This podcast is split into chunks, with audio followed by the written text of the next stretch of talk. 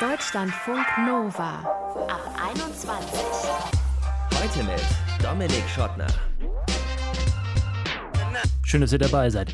Dass wir uns selbst vermessen, dass wir jede unserer Bewegungen akkurat protokollieren, ist nicht ganz so neu, wie es scheint. Das haben früher schon Künstlerinnen und Künstler gemacht, MusikerInnen, SchriftstellerInnen, haben zum Beispiel penibel aufgeschrieben, wann sie aufgestanden sind, was sie gegessen haben. Beethoven zum Beispiel soll seine 60 Kaffeebohnen in der Früh selbst abgezählt haben. Ja, aber dass wir wirklich literally jeden Schritt zählen lassen können, dass wir jeden Atemzug protokollieren, jeden Herzschlag, das ist eben erst ein paar Jahre alt und das führt bei manchen von uns zu neuem Konkurrenzdenken. Weil man dann natürlich auch so ein bisschen dieses Gewinnergehen in sich hat und sagt, ja, ich habe jetzt mehr gelaufen als mein Partner, der mit mir vielleicht diese gleiche Uhr teilt. Das war Marion Sulprizio, Sportpsychologin von der Sporthochschule in Köln. Sie wird uns in diesem Ab 21 Podcast erklären, wie wir diesem ja doch recht jungen Zahlenfetisch entkommen können. Nicola Plor hingegen, die hat sich diesem Fetisch volle Möhre hingegeben. Die Sportsoziologin hat für ihre Promotion nämlich zwei Jahre lang ein Fitnessarmband getragen und wirklich alles dokumentiert. Wie sich das angefühlt hat und wie heute ihr Körpergefühl ist, davon kann sie uns jetzt selbst erzählen. Hi Nicola. Hallo.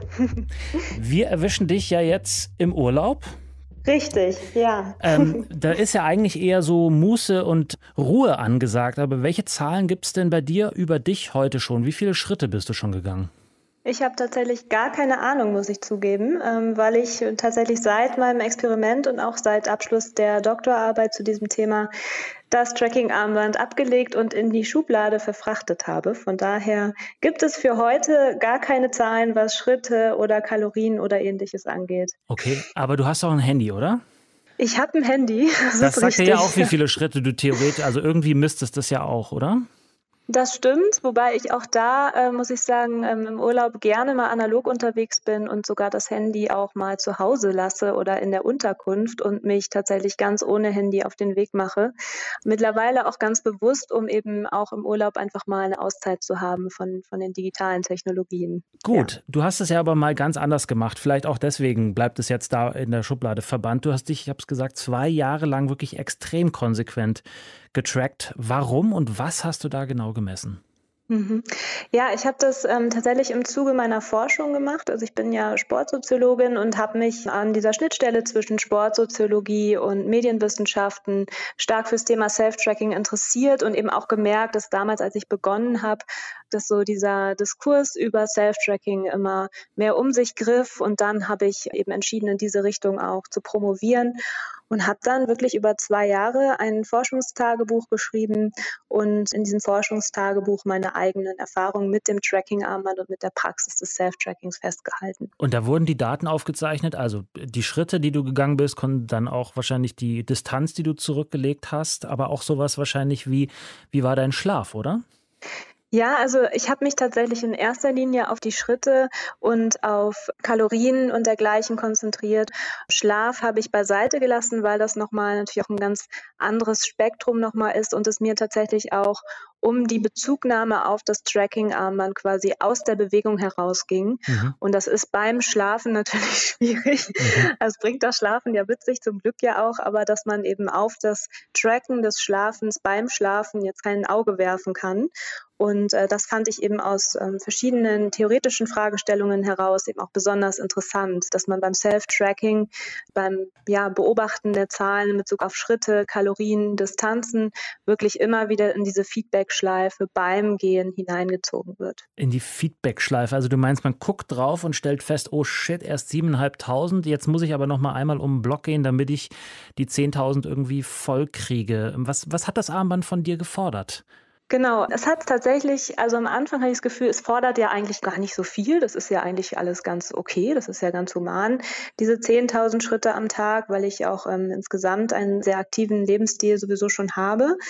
Was dann aber doch mit der Zeit invasiver wurde, war so dieses stündliche Abfragen. Also mhm. wenn man jetzt zum Beispiel gegen Ende der ablaufenden Stunde noch nicht die zu absolvierenden 250 Schritte gemacht hat, dann vibriert das Armband und dann heißt es, okay, geh jetzt aber noch 64 Schritte, weil du hast hohe Ziele.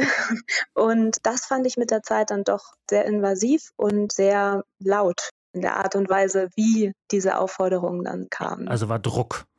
Ja, für mich tatsächlich, weil sich dieses Schreiben der Doktorarbeit und auch das intensive Arbeiten am Computer und lange Sitzen kombiniert hat mit diesem ständigen Aufruf, in Bewegung zu bleiben. Mhm. Und auch was ich aus Interviews äh, gehört habe, die ich geführt habe, da geht es in eine ähnliche Richtung und dieses Thema Druck, also Optimierungs- oder Leistungsdruck, spielt eigentlich beim Self-Tracking immer eine Rolle. Mhm. Es ist mir bisher noch nicht untergekommen, dass es auch ohne das ging.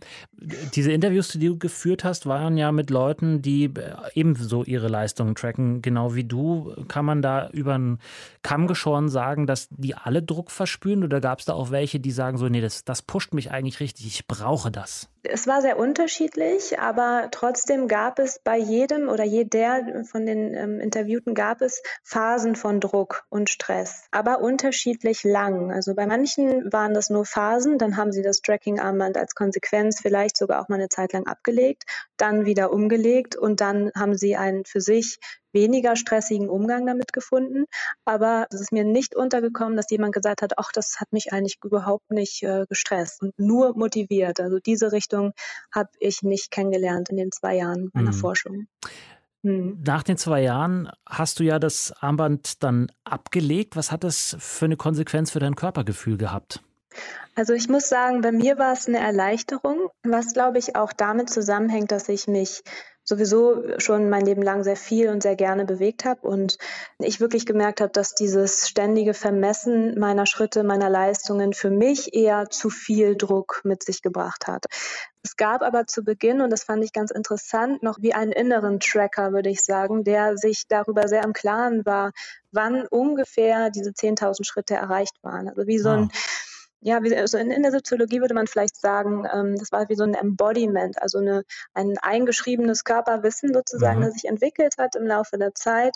War das so drin, dass mir das innerlich irgendwie klar war, ah, jetzt würde eigentlich wahrscheinlich die Uhr vibrieren und sagen, okay, du hast es geschafft. Ah, spannend. Okay, hast du dann ja. mal so stichprobenartig überprüft, ob du auch bei den 10.000 rausgekommen bist?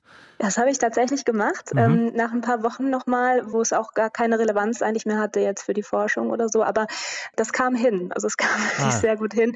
Diese schrittgenaue Gefühl. Das hatte ich wirklich noch ein paar Wochen, würde mhm. ich sagen, mindestens. Das hat ja. ja. fast so ein bisschen was, so, so was in die Richtung Droge, Sucht irgendwie geht, so, ne? Also der Körper gewöhnt sich an etwas und simuliert das dann auf eine Weise. Würdest du sagen, solche Fitnessarmbänder haben so ein Suchtpotenzial? Ich würde sagen, auf jeden Fall. Es ist natürlich immer schwierig, von Sucht zu sprechen, weil jetzt die Abhängigkeit ja nicht sich auf bestimmte Substanzen bezieht und dergleichen. Aber ich würde sagen, diese mentale Abhängigkeit oder diese Abhängigkeit davon, sich selbst über seine eigene Leistung zu vergewissern, die wird schon auf jeden Fall befördert. Und das darf man auch nicht unterschätzen. Also das habe ich auch oft gehört von Leuten, die dann angefangen haben, sich zu tracken, dass sie am Anfang ganz entspannt waren und dann sich eben doch so eine Art Sog entwickelt hat, der sie dann manchmal noch dazu gebracht hat, am Abend irgendwie bei Regen im Zimmer Schritte auf der Stelle zu laufen, mhm. um das Tagesziel zu erreichen.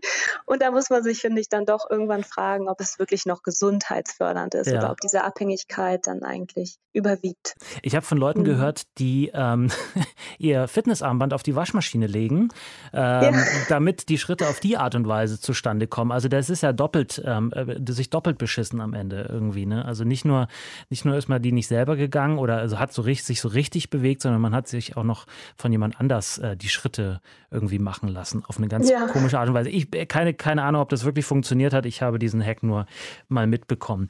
Hat sich denn bei dir jetzt nach diesem Experiment deine Art Sport zu machen verändert, weil du eben dich nicht mehr trackst oder sagst du, okay, dann und wann zum Beispiel für einen längeren Lauf oder für eine Fahrradfahrt oder beim Wandern, da mache ich das doch ganz gerne einfach, weil ich wissen will, wie lang das jetzt war.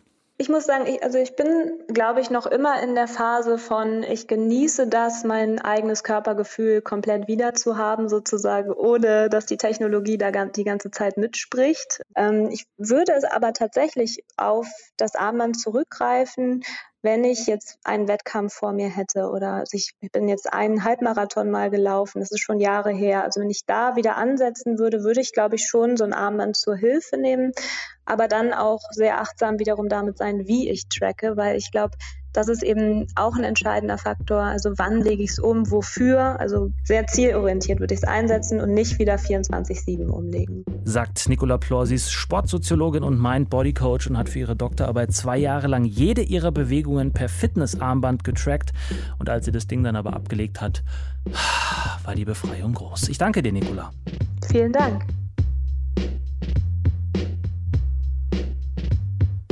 Deutschlandfunk Nova.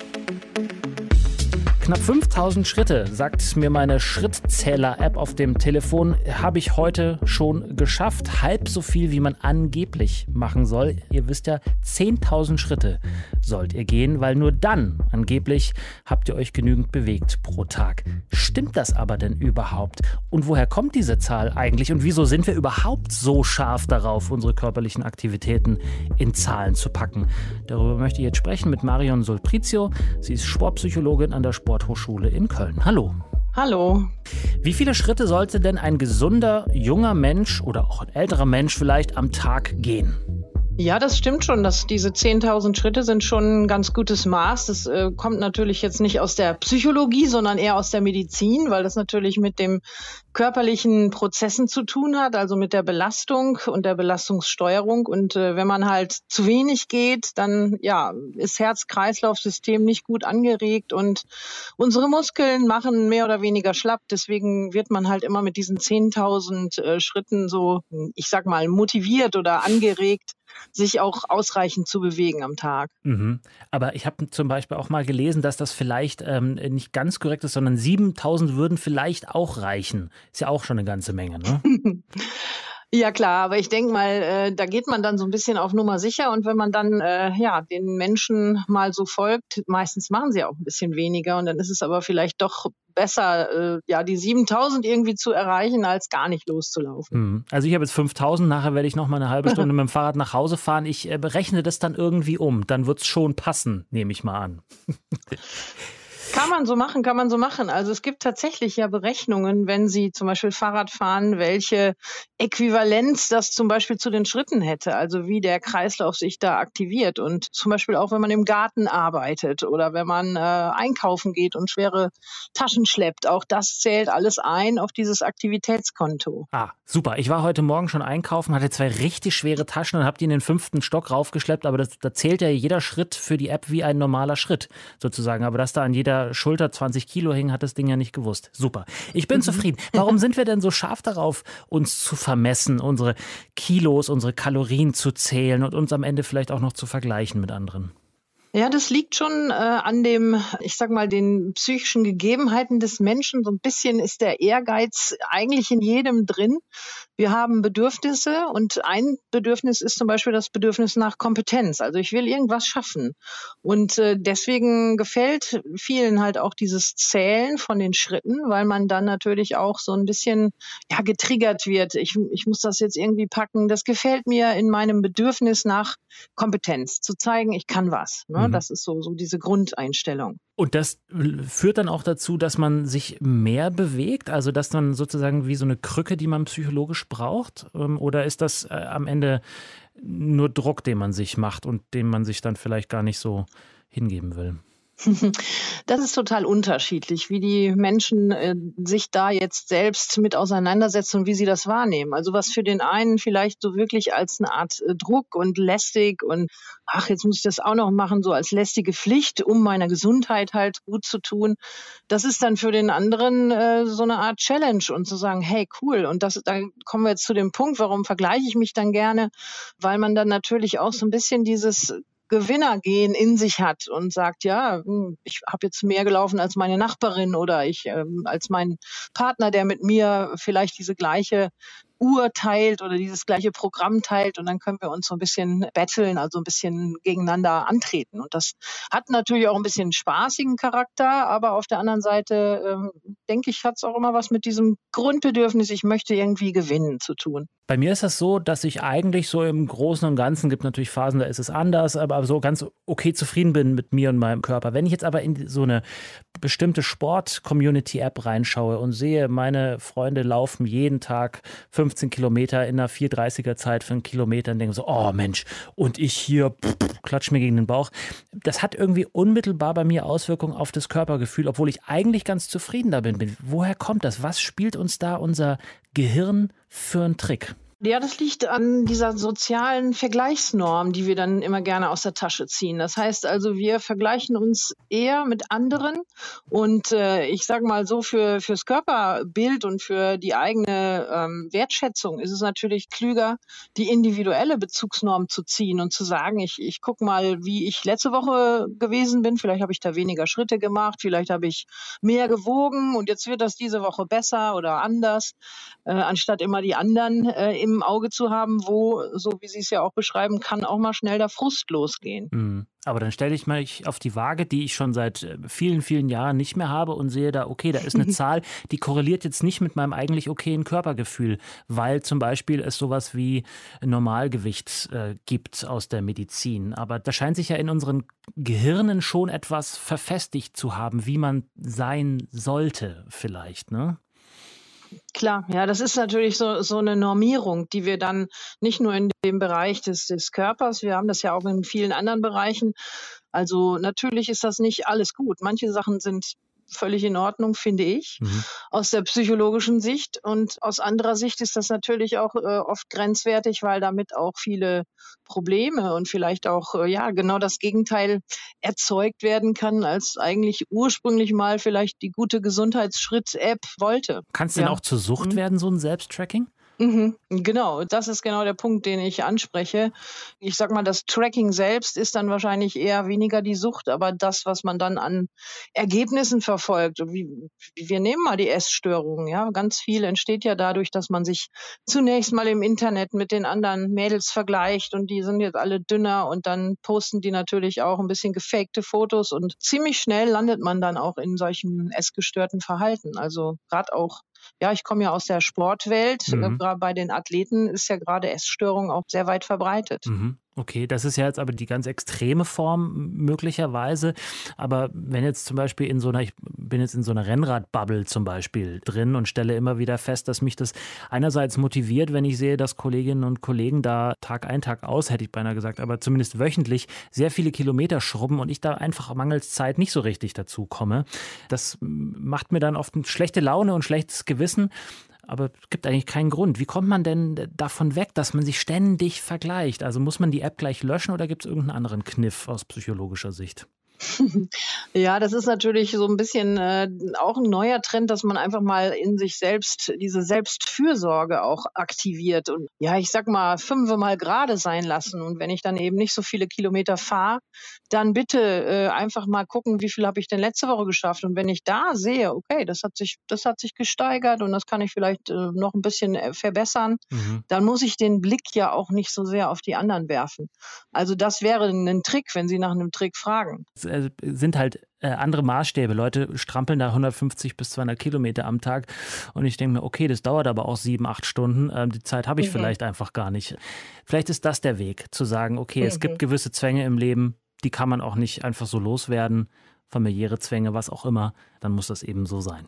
Mhm, das sind gute Gedanken. Schreiben Sie die auf und das ist schon wieder auch ein, ein, kleines Tool, wenn man seine eigenen positiven Gedanken dann auch mal irgendwo festhält, damit man nicht immer wieder reinrutscht, ja, in diese negative Spirale. Wir haben gestartet mit hochdigitalisiertem Selbsttracking und sind jetzt rausgekommen bei einem, ich nenne es mal, Tagebuch.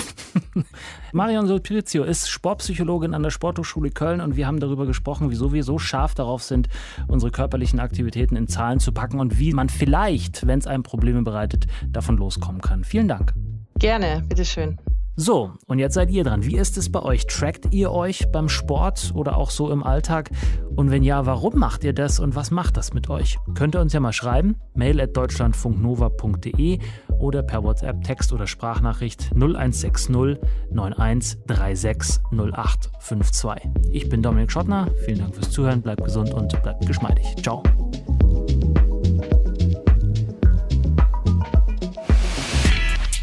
Deutschlandfunk Nova Ab 21. 21. Montags bis freitags ab 21 Uhr und auf deutschlandfunknova.de.